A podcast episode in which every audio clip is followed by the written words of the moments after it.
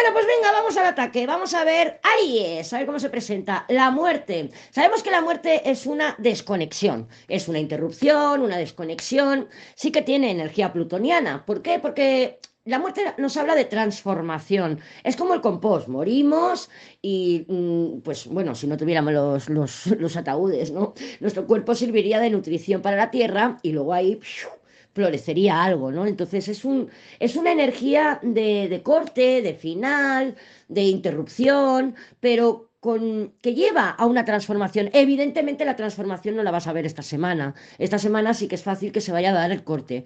Claro, Tauro tiene la luna, ¿vale? Entonces, esto pueden ser varias manifestaciones. Una, la muerte, que sería el corte, y la luna, que nos hablaría de, o bien ese corte todavía no se da esta semana porque la luna nos está retrasando, o bien es una, un corte, una separación, una interrupción que se da esta semana, un final de algo que se da esta semana, pero que llega con retraso. O sea que es algo que hemos venido estirando la arruga, o que hace tiempo que se tendría que haber solucionado, o que hace tiempo se tendría que haber cortado por ejemplo, ¿vale? Y que se pueda manifestar ahora. ¿Nos da miedo? Sí, está la luna ahí. Y la muerte siempre mm, lleva eh, un dolor emocional. Como te digo, es Plutón. Plutón rige el karma emocional. Entonces, hay un dolor emocional y la luna es emocional. O hay una resistencia al cambio, una resistencia al corte, una resistencia al final. Hay una resistencia ahí. Está en ti soltar esa resistencia o no. Recuerda que en el tarot diario, que lo tienes aquí arriba, eh, nos ha salido el mundo como em, consejo para, el, pues para estos días, ¿eh? aunque sea para el lunes, pero que nos puede, nos puede servir para más días. El mundo, libérate, permite, fluye con la energía y, y a por todas rompe tus cadenas. Tauro, la luna. La luna nos habla de ofuscación, confusión, es el run run, el come come, retrasos, las cosas no terminan de cuajar. Y claro, como le he comentado a Aries, esta luna viene de una carta de la muerte, ¿no? Y la carta de la muerte em, de siempre es un corte, un corte, un final, una interrupción, una desconexión. Entonces, claro, puede ser que tú o estás retrasando ese corte, esa desconexión, ese final, o puede ser que te dé miedo, que, que sabes, que eres consciente que algo tiene que terminar. Mm, a lo mejor consciente no, porque la luna rige el inconsciente, pero sí que te vas a hacer consciente. En Géminis tiene el sol, entonces mm, si hay algo que se está gestando, que se está madurando y tú no eres consciente todavía, lo vas a hacer, lo vas a hacer. ¿Vas a ser esta semana? No, esta semana vas a tener pistas, ¿vale? Puede ser pues que tengas sueños, sueños muy vívidos, o actividad onírica. Puede ser que tú misma, tu intuición te esté diciendo algo y claro, si no te paras un momento y estás consciente, presente en el presente, no vas a escuchar a tu intuición. A la intuición la escuchamos cuando estamos presentes en el presente. Y tu intuición ya te puede estar diciendo, oye, que esto se va a acabar, oye, que esto se va a terminar, oye, que esto hace falta un cambio, oye, que aquí hace falta una transformación, oye, oye. Y claro, con la luna normalmente no oímos, no oímos porque permitimos que nuestra cabeza esté ahí, tiquití, tiquití, tiquití, ¿vale? Entonces...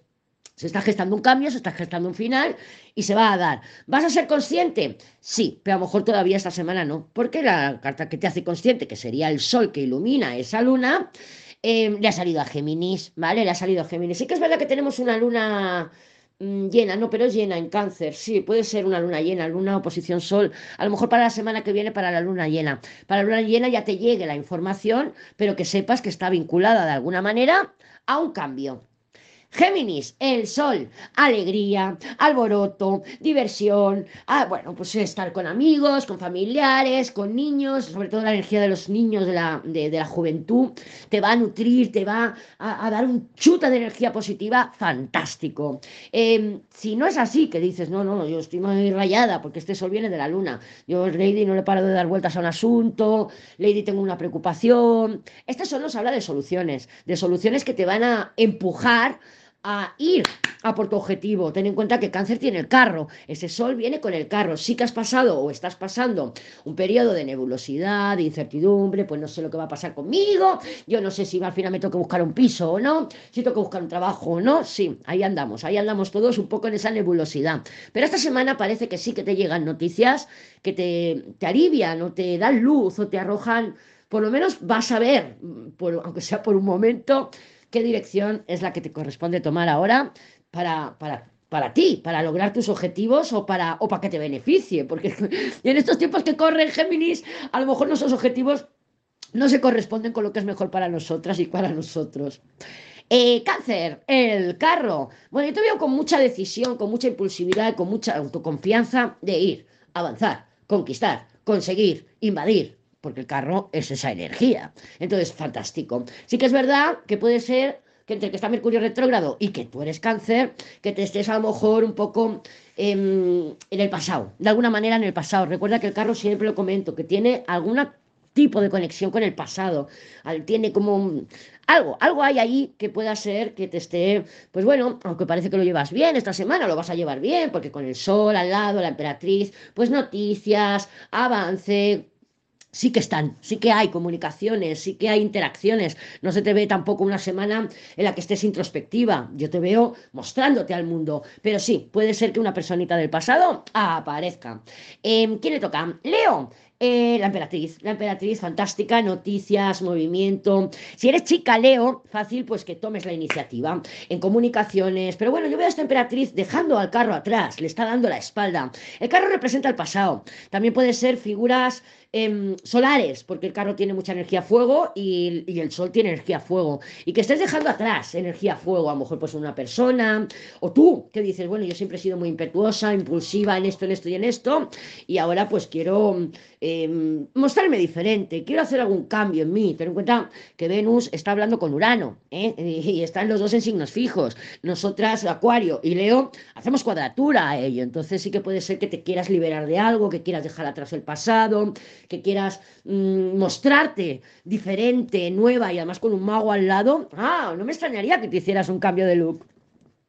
En Virgo, el mago. El mago es una energía que nos habla de novedad que nos habla de juventud y nos habla de renovarnos. Entonces, esta semana, fácil que te puedan llegar noticias de algo mmm, que te invita a hacerlo diferente o que te invita a renovarte o que te o simplemente es una nueva opción, una nueva personita, un nuevo trabajo, una nueva posibilidad. También el mago relacionado con, con la adolescencia, con los chavales jóvenes, no sé, 20 años, 15 años, 18, esa etapa, ¿no?